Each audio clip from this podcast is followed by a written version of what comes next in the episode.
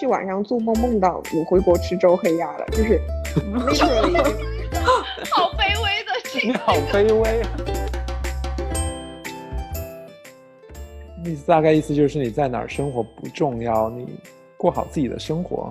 更重要，大概是这个意思。对就重重要的是你嗯怎么样去生活吧。你所有能做的事情就是，啊、在你自己有限的范围内让自己开心一点儿。你如果你今天喝一杯咖啡高兴，那你就去喝一杯咖啡。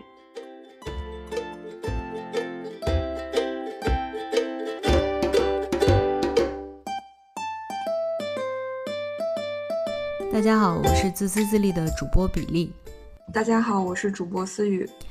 今天这期节目，我们想趁着中秋节这个时机，来和大家聊一聊在外读书的年轻人毕业之后是回到家乡工作，还是继续在异乡发展这两种选择。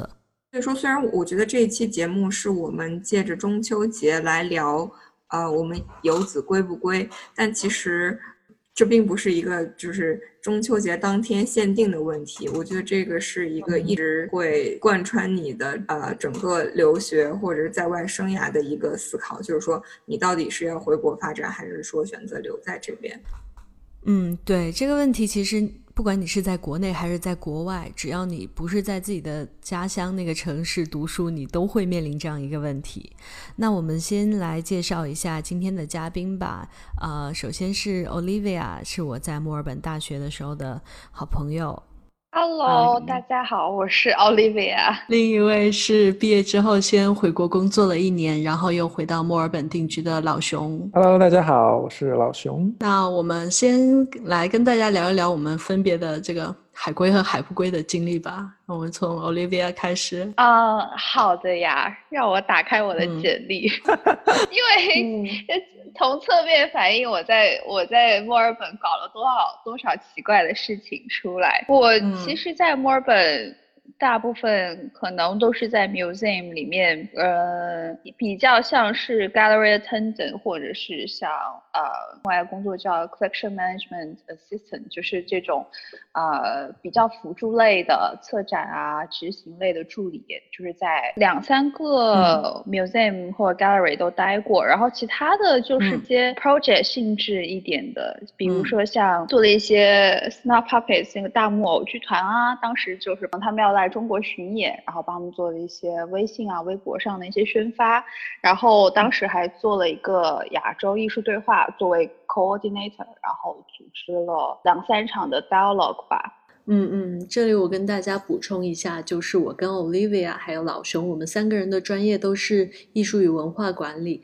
所以我们的呃实习的地方多半都是一些博物馆、美术馆，还有就是电影节、文化节之类的地方。那我就是想问一下 Olivia，为什么当时你都有这么多实习经验了，然后还是一毕业就回国了？其实是因为我当时回去做了广州三年展，所以我其实刚可能十二号，我记得十二月十二号一毕业，第二天马上就飞中国，然后第三天就开始在广州三年展就开始做那种，也是像 project assistant，就是项目助理这种，就开始。呃，做一些比如说翻译啊，还有就是现场帮忙执行啊，就是让艺术家怎么布展啊这种工作。所以就是那个时候其实是为了这个机会，然后就是马上回国去做。我觉得当时马上这么快能下这个决定，是因为我其实在最后半年里面一直在找工作，在墨尔本找这种文化产业类的。我记得我投了整整半年，没有什么回音。就是我说的是比较后当地比较好的，像呃。NGV 啊，就是国立美术馆，嗯然后还有艺术中心啊，还有呃其他的一些很有名的当地的 local 的机构，但都没有回音。然后唯一一个能找到华人的这个，我觉得又不是很匹配。当时就觉得说，呃那不如回国，可能在呃，因为当时很想去画廊啊，然后这些方向嘛，我觉得那些可能在上海啊，或者说其他的，无论是香港啊还是怎么样，会更加对我来讲有利。然后我就选择回去了。嗯，就其实还是从事业的角度考虑的，对吗？对，因为情感无负担，一身轻飘飘，走要走就走啦。很多时候，我们我们后面可能也会想到，就是说生活跟你想的其实不太一样。有时候那个当嗯下你能做的选择就很有限，所以嗯就就跟着生活走吧。嗯，然后老熊的话也是，其实是一毕业的时候就先回国工作了，然后是在国内工作了一年之后才又回到了墨尔本。啊，我的经历就是，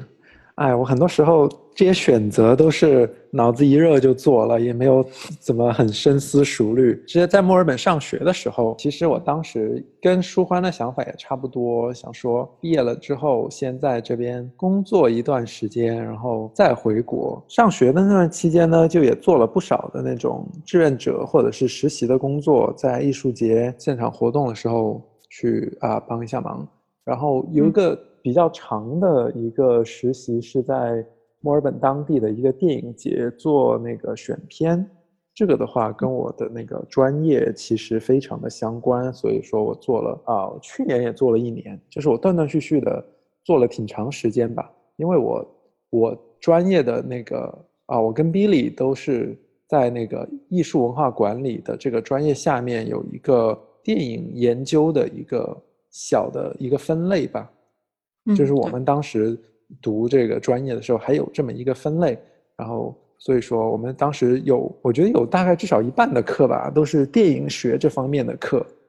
我们嗯都还我们都非常对这方面很感兴趣。嗯嗯当时也是在墨尔本找工作就很难找，嗯就是找了一段时间，投了一些这些艺术节啊、美术馆，基本上都没有没有回音。你们这个专业最对口的工作是不是影展啊？就比如说嗯什么 CIFF 这种，对影展、电影节，然后有一些电影博物馆啊，或者是影像资料室这种。嗯，我们专业其实最后能还继续在做电影的人，其实啊、我认识的还蛮少。有一个是回国，现在在北京那个像应该是电影资料馆吧，做他们的嗯帮他们做发，就在那里做发行，还有一些电影节的一些啊、相关的工作。然后我认识的几个比较好的朋友，最后都没有做，都没有继续在做影视这个行业，因为在国内。影视这个行业还就非常的累，然后也不是我们当时学的想象的那么一回事。然后嗯继续再说回我自己的经历，毕业之后找了几个月的工作，差点就是差点找到了一个，呃，一一个 festival，一个那个什么节，它是做那种环保的那种那种节吧。但是最后因为你知道这些艺术行业，就是国外的这些艺术行业都都太穷了。他当时嗯。想给我那个 offer，、但是他他说他没钱，对，他说他只有只有钱来雇一个人来做他们的那个相当于是展览经理吧，类似这样的一个工作，其实就负责一些他那个展览的一些商务的活动。他当时嗯跟我聊完之后，过了几天给我打电话说，因为他们钱太少，所以他们准备就是找一个经历更丰富的人，而且那个工作也不是一个全职的工作，是一个啊、呃就是那种啊、casual，就是嗯。对临时工啊、临时工，然嗯后一个月，嗯，可能最忙的时候一个月能有像全，可能最忙的两个月就像全职一样，然后其他剩下的时间可能一个月工作呃十个小时、二十个小时就不定，就没有什么工作的稳定性。嗯，这个嗯。行业，艺术文化行业，很多人都是是这样。嗯，对，做临时工，然后钱又很少，然后大家都要再去咖啡店打工，然后来活下来。做 barista，对 对。对，但其实就这边的呃本地人学艺术文化的话，他可能就是都会去白天都会去商店做销售啊，然后有一些可能呃去健身房做那个教练，然后还有做这种反正就各种工作的都有，来支持自己的艺术梦想。对但、是真的很难哎，我就觉得就不分国家什么的，我我觉得美国这边的文科也很难。我不知道你们之前有没有在微博上看到一个，就是很搞笑的视频嘛？微博上有一个，嗯、博主叫曹导，然后他有一个哦朋友就是在洛杉矶艺术学院什么毕业的，他他是学艺术的吧？然后他就说，那个 LinkedIn 上面成天给他推荐的工作都是在 Starbucks，就是在在星巴克当 barista，然后并并且同时会说你有十几个校友在这里工作。对，非常的真实了。很真实。然后因为我在墨尔本找不到这个合适的工作，我就也回国了。我也是年底的时候，一八年的年底回国。回国之后去面试了，先去面试了很多那个艺术行业的工作，在广州和深圳啊都跑了一段时间。然后当时有一个在美术馆做策展人的一个 offer，但是但是我还我有考钱太少刚刚开始我特别想去，然后面试完发现，对，第一是钱太少，第二是觉得他们就是也做的不是很很专业，钱还有点少，但是也够活，在广州税前、税前八千，我想说嗯勉强吧，但是比我预期的还要少哎。然后找了一圈，广州和深圳其实也没有那么多啊、怎么说非常跟我非常专业对口的工作吧。然后当时我就去啊、去了教育行业，在教育行业工作。嗯刚开始在教育行业工作也蛮适合我的，就是它没有那么的，就是像其他的那种商业机构竞争那么激烈吧，整个那个氛围比较舒服一些。你们两位都是一毕业之后就就回国找工作嘛，但是思雨是毕业之后就直接就在美国那边工作了。思雨可以给我们大家简单的讲一下你的经历吗？我自己的个人的经历就大概是我大学本科毕业了以后，呃，就来美国读研。读研的时候，我就呃也是一直在找实习，嗯，然后之后研究生毕业了以后就留在美国这边工作，现在工作了两年多左右，呃，然后我目前就是主观意愿上面可能是，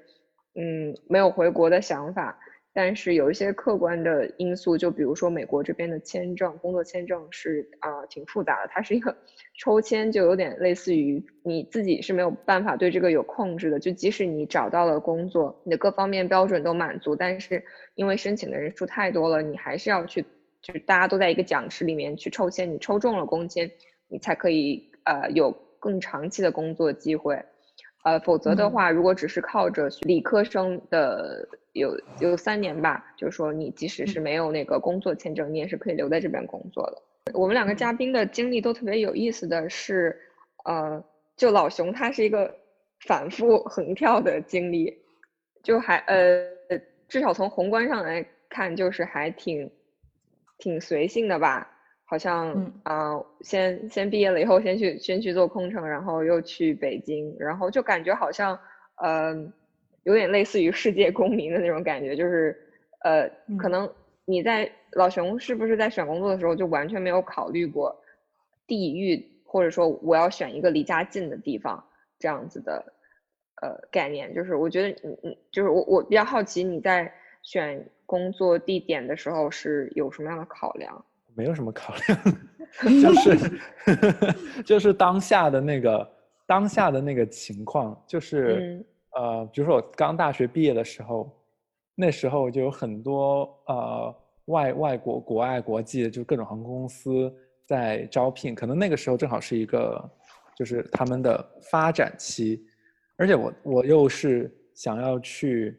我当时就想的特别简单，我就是我很喜欢到处去玩，所以我想找一个可以到处去，就是跟这个相关的工作。我当时去面试了啊、酒店，就是面试了一个酒店集团的一个管培生，还面试了，我还我都不记得我面试还有什么，我想稍微想一下，我印象比较深刻的就是久远了。对对，对年代久远。我比较印象比较深刻的就是，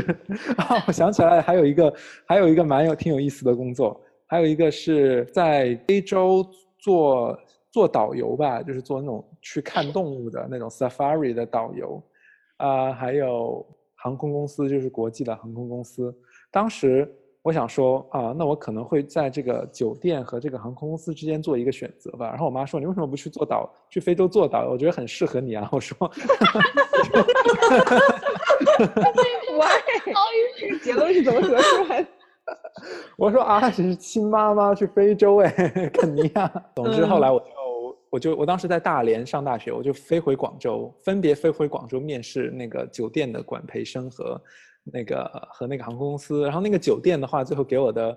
offer 是在三亚他们的酒店里让我做那个就是餐饮部的管培生吧。然后我听着就当时就兴趣骤减，我不是不是不想不太想跟那个食物 打交道，然后我就我就跟那个那个酒店那个酒店集团的人说，我说我再考虑一下。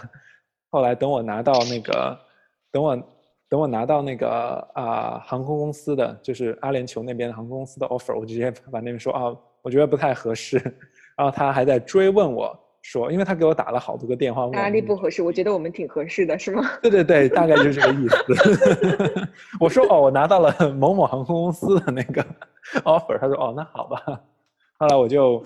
当时我拿到刚拿到航空公司 offer 的时候，还还挺高兴的，就觉得啊，我毕业了就可以去那边。当时想的是说啊，我可以到处去玩，嗯，然后又工资又挺高的。我觉得当时我的工资可能是，呃，我的。同学当中比较高的吧，嗯，我们那时候找工作比要比现在容易很多。我觉得，就从我现在在社交媒体上面看到大家在，就是今年毕业的学生找工作的那些悲惨遭遇，我觉得我们当时那个时候是哪一年呀？大概一三年，一三年，一三年。我记得当时很多华为还有那些大的。一三年你就大学毕业了，可是为什么你看起来这么年轻啊？你是上了什么少年班吗？吃了防腐剂，是多吃方便面的 里面的防腐剂就可以可以像老熊一样保青春吗？对对对，老熊很精致的。多吃防腐剂。所以其实就是我我觉得很很很很有意思的一个点，就是你在自己做这些决策的时候，就比如说哦，我现在想去阿联酋航空，嗯。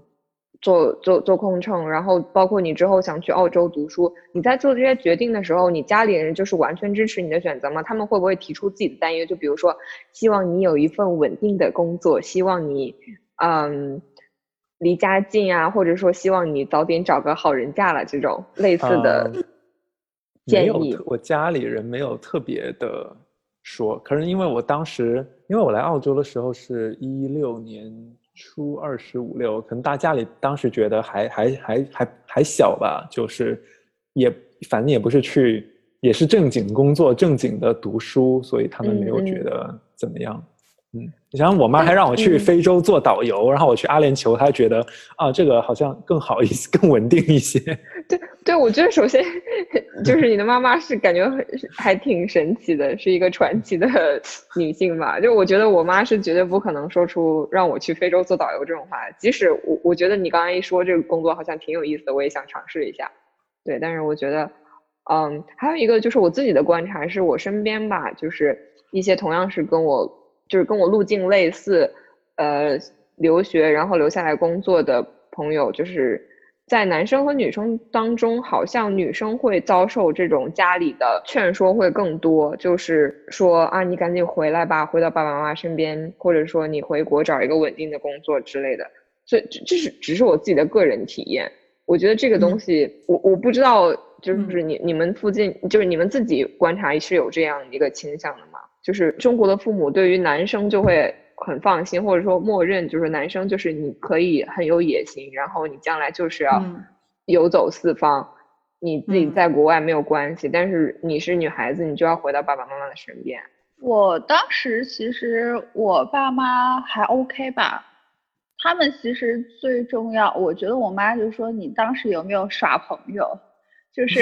你要是在澳洲 耍了朋友，你要留在那边 OK 啊，你找到工作你要留在那那边也 OK 啊。所以，嗯，因为后来其实回国也是在一线城市嘛，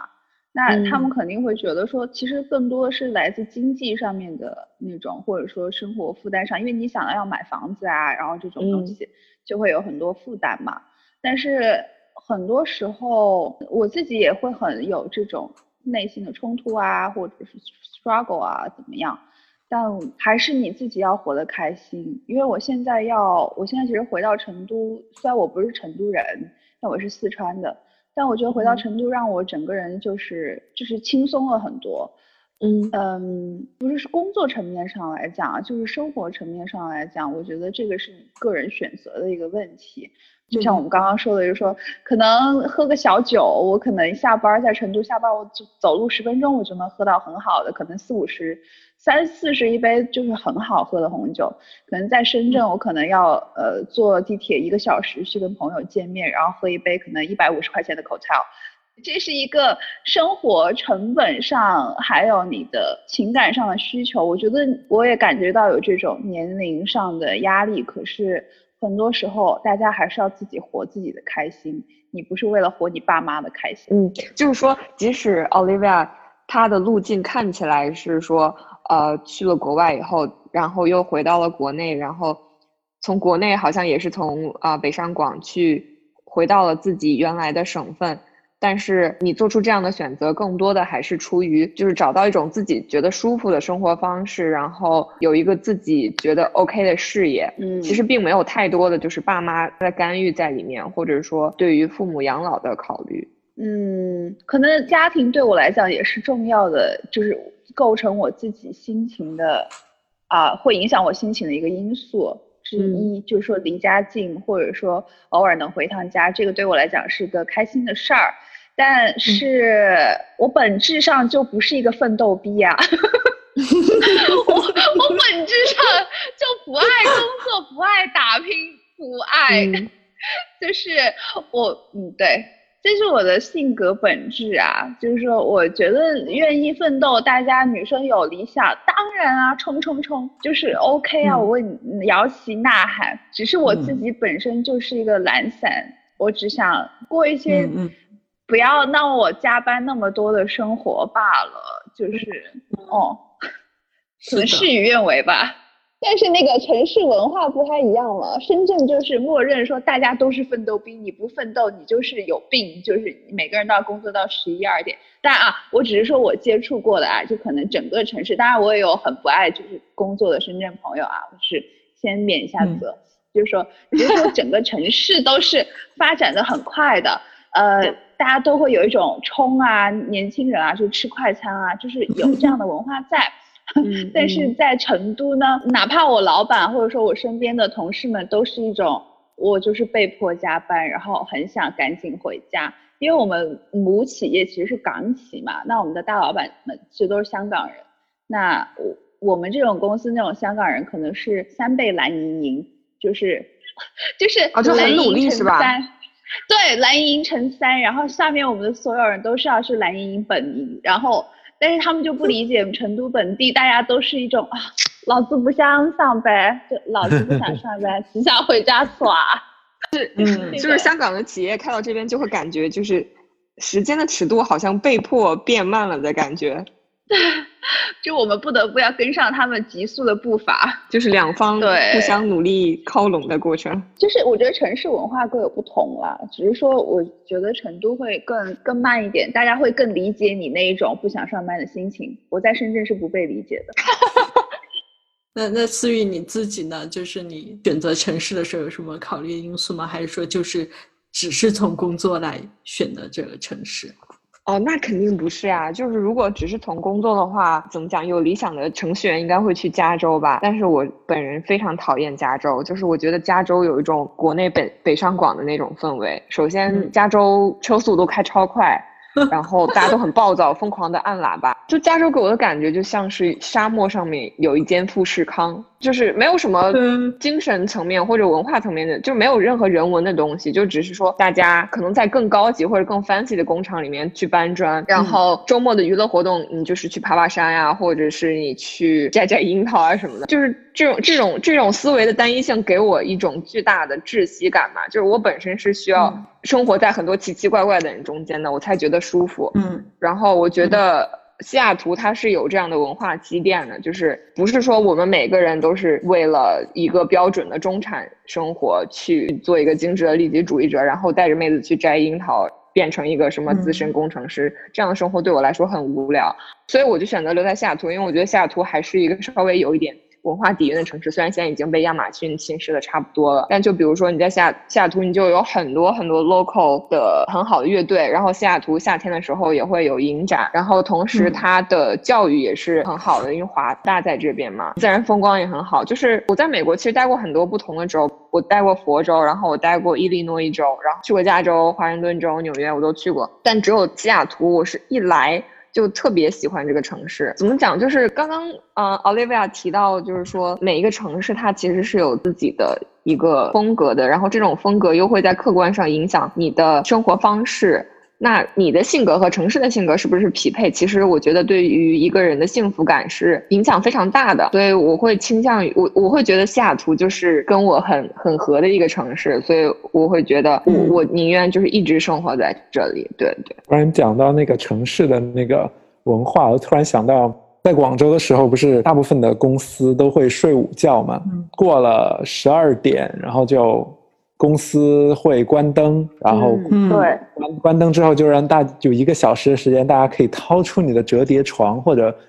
be creative，很有创造性的，用什么凳子铺起来啊？大家拿出自己的眼罩、那个耳塞、毛毯，就开始睡觉了，就睡得五花八门的。我在广州就习惯了这种午睡的这种文化。我当时有我有一个朋友从北京来广州嘛，他在一家大公司，他说当时第一次看到。吃完午饭，他们那个公司里面就有食堂。他们食堂里面吃完午饭，然后整个公司到十二点半的时候，唰的一下，整栋楼五十几层楼灯一下熄灭了 很有仪式感呀。熄灭了之后就变得很安静，大家就拿出自己的床，拿出自己的毯子开始睡觉。然后他说：“所以这个在其他城市是没有的，对吗？”后来我成都也有，对我我就我还我就在在想，这些城市是不是？哪里是不是只有广州？还是说别的城市也有？还是说，因为我知道有的城市是可能国企啊、机关会这种午休，但是我在上海的朋友说，他们上海就没有，因为上海中午午休只午休一个小时，而且大家不会睡觉，就会吃个饭回来就不会说把五十什么五十层楼的灯都关了，就是集体睡觉这种很隆重的睡觉。然后我来墨尔本之后，我就在办公室面啊问大家：哎，你们中午会午睡吗？然后朋友说啊，中午还要午睡吗？说嗯，这个主意非常好，我们开始，你来计划一下。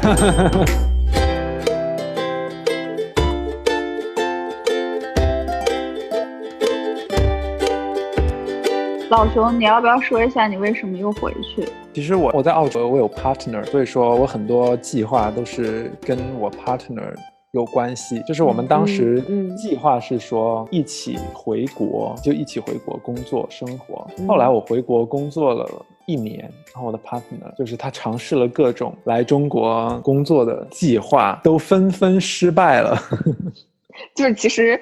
中国的签证也不好拿，是吗？非常不好拿，所以我就又回澳洲。然后这次回澳洲找工作就。比较顺利一些，就是我在国内就拿到了在澳洲工作的 offer，所以说我这次回来是一一回来澳洲就有工作，然后我发现，嗯，可能是就是我之前一直在澳洲找行业的问题，相关行业的工作，这个工 行业就是找不到的，换一个行业可能就能找到了，还是就是可能现实的因素，工作和情感这两方面影响了，就是你做这个决定，对吗？对。是的，我我来简短的说一下我自己的这个决定吧，就是说，呃，我其实不是在毕业了以后才面临这个决定的，而是我一开始出来就是为了能留在这边工作。我当时这个想法也是基于大学里面跟一个学姐的一次对话，因为当时大概是大二吧，还完全没有说过想过以后未来要怎么样，但是我自己一直知道我自己的性格是一个什么样的吧，就是我是一个比较内向的啊，不善言辞，不善交际，然后也。尤其不善于人情世故，或者说就是应付一些场面的事情，所以呢，我当时就向我一个，就我在我心目中很擅长这些的一个学姐去请教吧。我就说，我就说我要怎么样才能像你一样变成一个八八面玲珑的人？当时那个学姐就跟我说，说你为什么要要变成一个八面玲珑的人呢？你其实只要把自己放在一个不需要，就是你不需要强迫自己去学习人情世故，你只要找到一个。即使你不会这些潜规则，你也可以舒服的生活的地方就好了。然后当时就是，然后我头上就点亮了一盏小灯泡，我就觉得他说很有道理啊。基于我自己对于各个城市的文化呀，还有嗯，怎么讲，就是职业文化的了解，那我当时就觉得，我觉得如果要就事论事这一点来讲，我觉得美国肯定是美国，它不是一个人情社会嘛，就是说大家都非常的按规矩办事，所以你也有地方讲理，就特别适合我这种必须要非常需要一个明确的规矩去，你告诉我这个事情到底是可以还是不可以。嗯，就是我我需要你明确的告诉我，而不是说，比如说这个事情你你先告诉我不可以，但是我又给我又带这些呃什么烟和酒或者是钱来找你，然后你又告诉我可以的，这就这这就会让我陷入巨大的痛苦和混乱。然后所以我就想说，OK，那我我如果去美国工作，那我可以创造一个更让我自在的环境，然后我就来了。这一点我觉得跟预期是完全符合的，就确实这边来讲，我觉得是大家都。非常的讲规则，然后非常的 professional，嗯，你在工作上不会有有奇奇怪怪的事，即使你遇到了奇奇怪怪的人，整个公司制度对你的 support 也是非常强的。就是我们每年都要有很多的 training，就是告诉你，如果你被骚扰了怎么办？如果呃你的同事里面有一个人，或者说你的上司针对你什么事情，他给你穿小鞋，你要怎么办？你会觉得。怎么讲？就是即使你在这边没有亲人，或者是你没有什么关系，你也是不慌的。嗯，对，所以所以这个就是我觉得是我到底要不要回国的一个最根本的原因。就是我会觉得我在应付人情世故上面是一个非常束手无措的人。如果回去的话，我觉得我我不确定我能够适应国内的职场文化。对对对，我跟你一样啊，我我觉得我做选择的原因应该说百分之七十都跟你一样。然后其实这个也涉及到我们之后要聊的一个话题，就是说根据我们的经历来说，在国内工作和在呃澳洲也好，在美国也好，工作最大的不同是什么？然后我觉得从思雨的角度来讲，可能就是这种就职场文化吧，说白了，我擅长教别人，亲爱的，不好意思，可不可以帮我做一下什么什么样的事情？但是我同样感觉这个也是一个问题，就是说你当有这么多事情的时候，没有足够的规矩和规则来支撑，这是一个很痛苦的地方。所以有时候我也会觉得说，为什么我晚上会睡不好，会有那么多事情在我脑子里？就我在墨尔本的时候就不会有这种问题，大家就很很简单嘛，开开心心上上班或者不开心。啊，那我今天就不来了。那我今天就照顾好我自己的情绪问题就好了。但我现在是属于那种说，我一要负这个责任，再不开心，我身体再不舒服。我可能都要支撑着，先把我自己的这个事儿给做掉。再包括像今天，其实我刚刚看我我们那个工作群里，我老板都还在回，就是一个我觉得你选择回到这边来，可能会不得不接受的一个生活的状态。只是说以前我也会经常抱怨说，为什么不可以有改变？为什么没有更好一点的工作？但我也有家人跟我，因为他就我舅跟我说过一句话，他之前也是做到比较非就是。C O O 啊，这种就比较高层，我不知道他是职场 P U A 还是什么的，他就是每一个工作都有他不好的地方，你永远都是对的吗？你不是永远都是对的。还有就是说，每个人都是来受苦的，就生下来总有各种各样的苦要受。你觉得你因为工作睡不着，那你觉得你外婆晚上也睡得着吗？她可能也因为担忧儿女啊什么各种问题，她也睡不着。就是你要找到方法去解决这些事情，就是说不能，就是这个世界不是按你。讲的，或者说，我觉得包括像 COVID 之后，我都觉得说我们能掌控的东西实在太少太少了。你所有能做的事情就是，啊，在你自己有限的范围内让自己开心一点儿。嗯嗯，我特别同意这个。对，就是这样的。你你实在无论是说啊，这份工作未来可能给了我给我能带来呃，可能是几十万的薪水，还是说这个机会看起来很了不起。这个工作单位看起来很了不起，我觉得这些都是好像转眼云烟就可以就消散的东西。这个是 这个时刻你是开心的，今天这一天可能我们比如说我们一起录这个 podcast 是开心的，那我觉得这个就是你今天你今天你过好今天了，那就很好了。嗯，这个也是我需要不断提醒自己的地方，也跟希望大家也是嗯有这样的心情吧。就是，如果你今天喝一杯咖啡高兴，那你就去喝一杯咖啡。对我我我我记得刚才啊，Olivia，呃，在开始录之前提到过，他说老熊说一句话，老熊哎，老熊你自己说，自己说，你自己说。意思大概意思就是你在哪儿生活不重要，你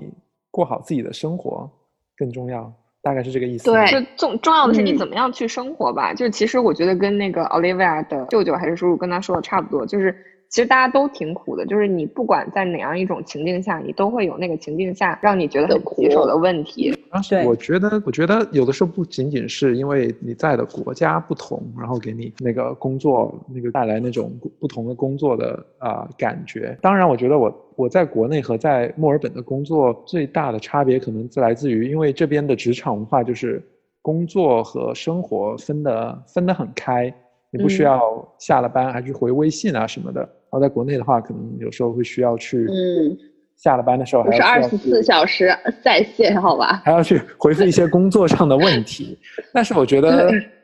但是在国内工这种工作方式好处就是有问题的话，可以很快的得到及时的解决。就呃，我在现在在这边有时候就是有一些问题的话，会就是因为可能可以马上解决的，但是就拖拖拖，就越拖越越拖越就拖越拖越麻烦。因为我的工作主要还是跟人打交道嘛，就是处理人际这些沟通上的问题，然后有时候一些这种沟通的东西，嗯一旦不是很顺畅，就会有种搞不完的那种很闹心的感觉。所以有时候我还是会怀念在国内那种有一个问题，我们可以就是当天就把它解决了，就是可以嗯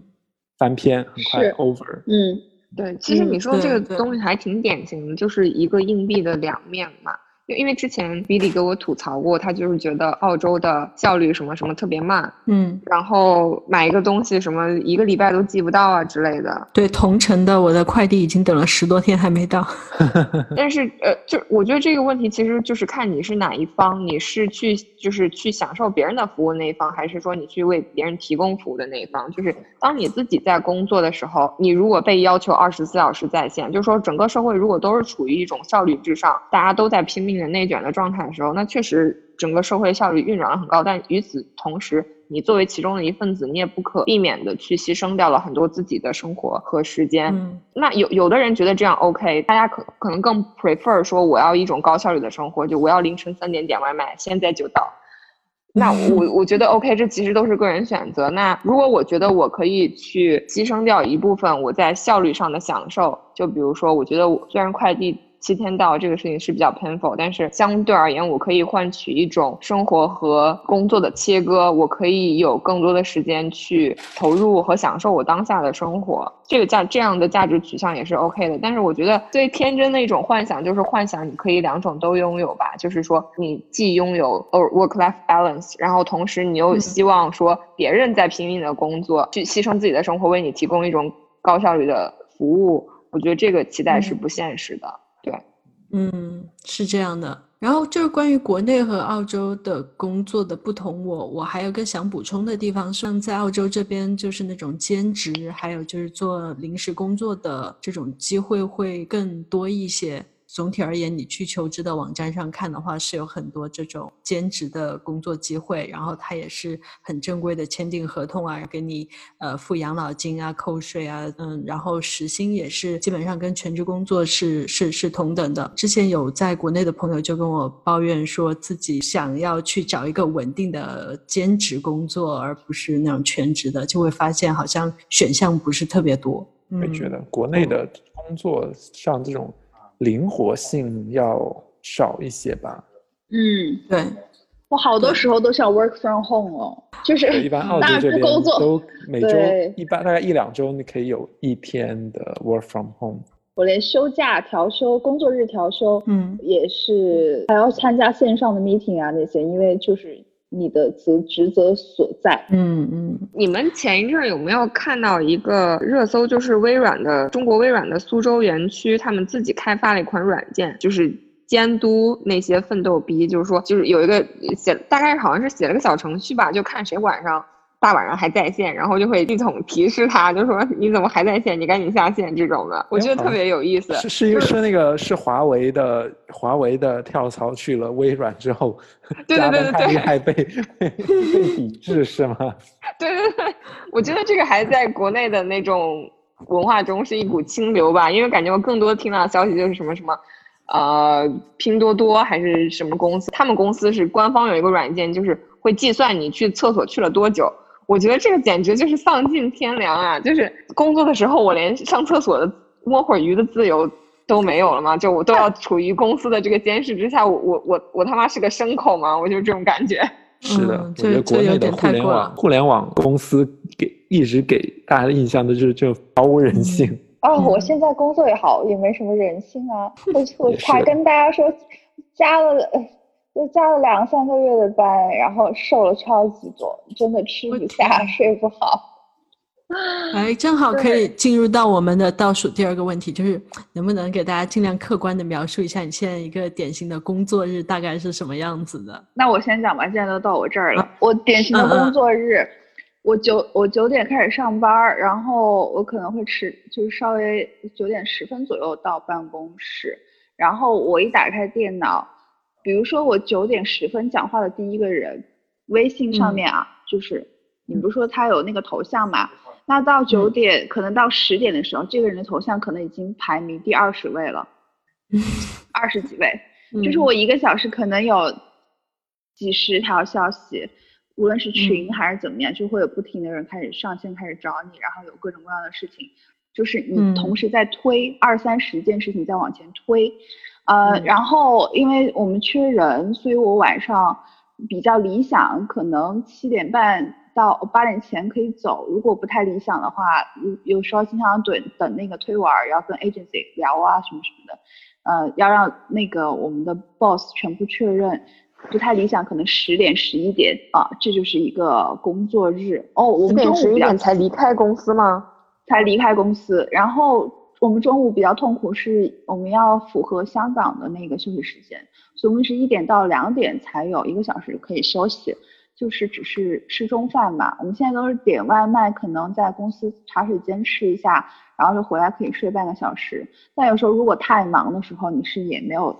就是你吃完饭就要回到工位上，要继续开始就是处理事情。那老熊，你典型的一个工作日是什么样的？现在因为疫情在家嘛，所以说基本上还是维持着上班的工作时间，但是就会起得比较晚一些，因为不用通勤。基本上十点钟左右打开电脑，然后先看一看工作工作要用的这些工具上面有没有一些新的新的情况，然后有邮件的话。有些问题的话，就回复一下邮件和问题，新的或者是老的那些各种事情吧。因为我这边都是学生，主要是做留学的，然后他们的这个 project 的双这个 project 就是是时间比较长的，基本上就是以年为单位，所以说不像那个 Olivia 他们需要就是时间点这么对时间点会更长。不需要这么争分夺秒的来来来弄，所以我觉得我我我这种性格是做不了那种就是那种很商业的、商业环境，就是基本上就是处理 处理这些，尤其是那种可能有那种啊、呃、客户投诉啊这种，或者是一些不满啊这种问题的话，可能会花很多时间去处理，要写很多，然后就开始处理各个方面来看，然后沟通什么的，基本上然后。中午中午就会中午吃饭休息一下，大概休个一个小时到一个半小时，看看当天的情况吧。如果没什么那天没什么事儿，天气又好的话，我就会出去走一下。一般下午的话，会有会有一些学生的那种那种 video call，就跟学生会有视频会议，跟踪一下他们学习的情况啊，然后上课的情况啊，的各种各样就是申请的进度啊，就是我的工作。很没有一个那种特别固定的城市吧？那你们现在一个典型的周末大概是什么样子的呢？啊，周末的话，我只能说周末可能很多时候我只希望说不要有人再来找我了，但是很多时候周末的事情还在往前推，还是有人会，包括一些 KOL 啊，那些就是你投的一些什么 B 站或者小红书那些那些就是红人们不。他们没有这种时间观念，不知道双休日对于加班就对于上班狗的重要性，然后还会来找你，然后就说哎我的那个什么怎么样啦，然后你要给他反馈啊什么什么的，所以我周末很多时候都是在睡觉。其实，因为我，呃，周间有喝了太多咖啡，然后周末不喝咖啡就睡一下觉，睡觉要起来可能就是体面的出一下门去找一下，因为成都其实有很多很好的咖啡馆，我会去找咖啡馆来喝一点咖啡，然后会跟朋友喝一下酒啊，吃一下饭什么的。有时候有点太苦的时候，就是周末还要加班。我就会抱上我的电脑，然后出去找一下我想去的 bar，或者说就是或者是咖啡馆，就抱着电脑在那边干活儿。啊，我记得有一个更可怜的是，我就是第一次跟一个男生约会 dating，都九点了还没有吃饭，但是他是因为上班到那么晚，然后我也是，我是因为加班到那么晚都没有吃饭，对吧？然后才坐下聊了半个小时，然后我老板突然发微信跟我说，哎。Olivia，这份 copy，那个谁谁谁要马上就要要，你现在哇，你现在能不能写给我？我就 Oh my God，我就好，我就跟那个男生说，你等我一下，我现在老板马上叫我改这个东西，然后我就开始打开手机备忘录，就开始改改改改改。好了，所以你加班的周末和不加班的周末哪一种多？目前加班的周末会多一点儿。但我不用肉身在。我周末基本上不会加班，很少很少。周末一般的娱乐方式是什么？就是现在今年的话，大家做饭，对，今年我的厨艺就是被大大增各种小高姐的什么饼啊，华人的妈妈，对，就华人的妈妈，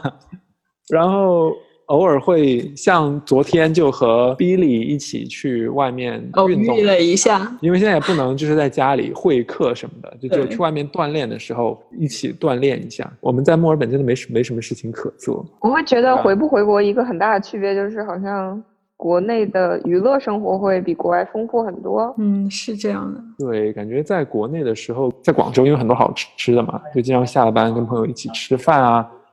然后放假的时候会一起出去玩，去东南亚也很近，然后在国内出去旅游也很近，所以有时候周末有时候会调休一天，我就三四天的时间就就去上海或者是去泰国什么，跟朋友去玩玩一圈。然后在在这边的话，只要只要出门就非常的昂贵，只要出门就非常的 昂贵。然后在国内出去玩玩，就是或者去东南亚花不了多少钱。就感觉蛮舒服的。哎，我刚订好去贵州的车票。我每天在家里看那个，看看乐山、重庆、成都、贵州、云南的那个美食视频。对，我已经很多 天就是连续晚上做梦梦到我回国吃周黑鸭了，就是 literally 已经。好卑微的情。你好卑微啊！卑微的梦啊！我要哭。真的很卑微，而且我那个梦好像是梦见我，我就跟我妈讲说，妈我要去吃周黑鸭，然后我那个梦就醒了，真的很惨。然后那其实聊到这，我觉得我还挺好奇，就是说大家做出海归和海不归的选择之后，你觉得最好就是最开心的事情和最遗憾的事情是什么？因为刚刚也说到，就是说每一个选择就怎么讲都有自己的利和弊嘛，就。你不可能说所有的好处都占了，然后就想听大家觉得啊，不管是在国外还是在国内，你觉得这个生活就是给你带来最大的享受什么和最大的苦恼什么？最遗憾的应该是说，就是跟跟家人隔得很远嘛，然后特别是这两年奶奶和外婆的年纪也比较大了，就跟他们视频什么的，就会觉得他们真的是一天一天的在变老，而且而且他们就是耳朵也不太好，很多时候视频跟他们说话，你其实很大声的讲，他也听不清楚你在说什么，所以我觉得，嗯，对家人的。陪伴，特别是老人的陪伴比较少，这个是我觉得在外面最最遗憾的一个事情吧。嗯，我也觉得是哎，尤其是我去年刚来澳洲之后，我妈妈就是啊，我妈妈就是查出有那个肿瘤的时候，当时有那种就是在在国外真的没有办法去在身边陪伴啊、鼓励什么的。后来过年回家，因为疫情，我们也只在医院短暂的见了一面，而且现在到了这。我这个年纪之后，就是家里会更多的去面对这种家里人可能生病啊，或者是一些就是非常需要陪伴的状况。嗯然后，而且我自己本身是很想回家的。我在外面浪了这么久，我现在就非常想回成都 或者重庆。如果不是因为我 partner 他的这个签证的情况，其实我就我就已经早就选择要回国了嘛。而且我嗯是想要再回到就是四川或者跟家人更近，然后我个人也是更喜欢在四川这种地方生活的。所以说这这个还蛮遗憾的。就我一直觉得说，可能过几年我们可能会有机会能再回去生活的话，我应该也会再选择再回去生活。其其实我觉得我们三个的遗憾挺一致的，而且这可能也是绝大部分选择留在国外的人没有办法去平衡的一个事情，就是嗯，我的父母是很全情的参与了我的成长嘛，那我会觉得我希望我自己能参与到他们衰老的过程当中去，而不是说突然你某一天给他打一个视频，他发现说，哎，他怎么突然老了这么多？就是那种感觉是让我觉得很就很难受的。就我现在是因为我签证的原因，就是我没有办法很频繁的回国。嗯，嗯，那那我想知道，就是选择回国的话，像像 Olivia，你会觉得有我吗？呃最大的遗遗憾憾是什么？对，我觉得就是失去了，但现在会相对好一点，因为我觉得成都还是是一个相对有很多自由的城市。我不嗯知道你懂不懂我那个自由的意思，就是嗯说它还是有很多有趣的，比如说地下的文化，还有就是一些嗯奇奇怪怪的人，还有咖啡馆，就是自己在玩自己的，就是嗯但是我觉得我在广州和深圳，可能也是因为我也是，虽然我在广州也待了很长时间，但我确实会觉得他们会更那边会更生活化，就是不会有这么多怪，就是比较少人有这样比较有趣的东西吧。呃，还有是是条就是一条光明大道，就是大家都在挤也不算，就是就自己就自己活自己的，大家会比较是就是说我就专注我现在的生活，然后我其我那边的朋友其实大家也都是出去旅游啊，然后在家里就嗯嗯。是，啊、就是活得比较生活化一些，但是成都这边会比较多更有趣的事情，但我觉得跟国外相比较起来，这个有趣的程度还是少了很多。就是，呃，有一些我们我我们在墨尔本或者说之前在纽约有机会看到的一些东西，啊、无论是戏剧、电影还是什么这个方向的，就是艺术类的或者展览类的，呃，我会觉得少了很，还是对我来讲还是少了很多。我还有一个遗憾，就是觉得说，因为到现在这个年纪，可能虽然我回到了自己的家乡的这个省份，但可能以前的朋友，以前小时候那些同学已经没有什么共同话题。就说我很嗯好的朋友都是这两年嗯建立起来的，那大家可能嗯分散在世界各地。呃，嗯其实我在，呃，就算我回到成都，但是那我很多时候还是自己一个人出去玩儿，就是因为找嗯不到这么多，就是你们都不在，是不是？我就就自己出去玩，对不对？没有嗯志同道合的朋友，嗯对，嗯然后这两个可能是我觉得最遗憾的点。那我其实觉得最开心的点，其实也就是跟大家的反面，真就是因为我今年我嗯外婆也是突然心肌梗死，心肌梗死吧，就是心肌就是很还蛮严重的，但她现在还好。嗯但我跟哦当时她发生这个事情的时候，我当时是已经在成都工作，但是我可以就是马上就回来。那个是我最嗯感激的一个事情，因为我其实嗯十八岁之后上大学之后，没有一一年才回两次家，或者一年回一次家，这个是我觉得我能觉得最最感激的吧。在在这种时候，我能马上回来看他。对，我觉我觉得 Olivia 刚刚说的这个挺真实的，因为我自己也会想象说，我回国以后会是怎么样一个场景嘛？就是我我觉得回国以后，或或者说回到家乡，可能大家会想的会很美好，会很轻松，但实际上确实就是，呃，如果除非你你本身就是北上广这些一线城市的，那可能你还有很多的小伙伴在那边。但像我的话，我就即使我回家。可能跟我关系很好的朋友，也要么在北上广，或者压根就不在，不在中国。所以其实可能回家唯一能满足的就是说，你能跟父母有更多的就是一起生活的经历吧。那思雨，你最开心的是什么？就是我会觉得，我现我对我自己的目前的生活状态非常喜欢，就是我觉得很自由自在。然后我觉得这个可能是我如果回国的话没有办法能达到的一种状态。嗯，就是不管是从生活方式上，我现在是一个人住嘛，嗯，我可能毕业之前我就已经开始一个人住了，然后到毕业之后，呃，经济独立，然后分手，然后再到适应一个人住，就是我我觉得我的心态啊，各方面都有很大的转变，然后我觉得怎么讲，就是自己也经历了很多成长，去适应现在一个状态，然后我会觉得现在这个状态非常的。非常的自由，就是说你想做什么决策，就只要是你觉得好的，你就去做就好了。然后你的所有的时间都是呃你自己可以支配的，然后你也不用担心说，呃你在工作呃时间以外的时候被打扰。所以就比如说我我才会想到开在年初的时候要开始搞这个播客，就是去去发去追求自己的兴趣吧，或者说去去去探索自己到底喜欢什么。然后我觉得如果。可能在国内北上广，那可能我整个的人已经被工作压得喘不过去了，我会嗯不会有有这么充分的空间去探索世界，也探索自己。嗯，那老熊，你现在做出这个海不归的选择之后，最开心的地方是什么？可能就是工作和生活可以分得很开吧，下了班就嗯啥都不用管，然后就可以自己在家里看小高姐的视频，做牛肉馅饼。我觉得我最开心的事情也也跟老熊差不多吧。整个工作的生活的节奏，就是大体上自己还挺喜欢的，而且就是从以前的一种呃年龄的焦虑感里面出来了吧。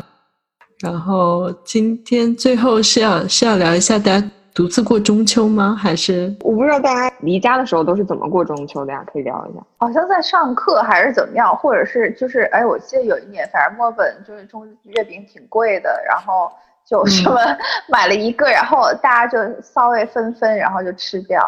或者是有那种一起约朋友一起约吃个饭，是这样子，没有什么特别的。对，我觉得独自过年，以前在广对独自过年，独自过年可能比较心酸。我觉得我这两个都体验过，倒不是独自过年吧，就是如果你在外面的话，你可能就会要跟朋友和或者是同事大家一起聚一下这样子。对，那还好啊，那那不算特别独自嘛。就是我我有一年跨年的时候，元旦节的时候，我那个时候在赶作业，我记得我当时还有六个作业要交，然后就在我们学校那个三号屋 那边。就在那边点点了一点东西，然后就一直在疯狂的写作业。然后当时是十二月三十一号，差不多写到第二年，然后就觉得自己特别的惨，就很适合配一个拉二胡的那种背景乐。那个时候我还不认识你吧？哦，那个时候还不认识你。对，如果我认识你，我不会让你把自己陷入这么惨的境地。我一定会提前骂着你把作业做完的。我我我印象特别深刻的一个中秋，在国外过的是去年吧。我学姐她她邀请我一起包月饼，而且还不是 不是那种很简单的月饼，她包的是那种什么流心蛋黄月饼。很复杂，就是它有两层馅儿，一层一层小的馅儿包成外面一层馅儿，然后再包那个皮儿。嗯，我不知道你们在国外有没有买过，就是香港美心的那个招牌的那个。买过，好贵啊！对，很贵。然后叫哦，对，就是流心奶黄月饼嘛。嗯。然后当时我们真的就是一吃完晚饭就开始做，结果一直到大概十二点才吃上。那一天晚上的时候，我跟我学姐就说：“看来美心的这个月饼也不是特别贵嘛，明天我们还是买着吃吧。”对，我没觉得一个人过过这种节，就是我没有过这种特别深刻或者觉得特别惨吧。一个人过这种节的感觉，我觉得就过就过了呗。对，可能想大家想象这件事情，或者说我妈或者国内的一些朋友想象，我们就感觉很凄惨的那种。就仿佛想象我们的时候，就配着二胡的音乐，然后一个人在 黑暗的房间里面，就是。但实际上，其实，呃，我是对呀，我是想七夕不要一个人过了。感觉你今天 是来我们节目征婚的。好的，感谢老熊和 Olivia 做客本期自私自利，也非常感谢大家收听到这里。欢迎大家在你所收听的平台和我们评论分享你自己选择在外打拼还是回家的故事，或者是你自己有过的一个人在外过中秋的经历。祝大家中秋国庆双节快乐！我们下期节目再见。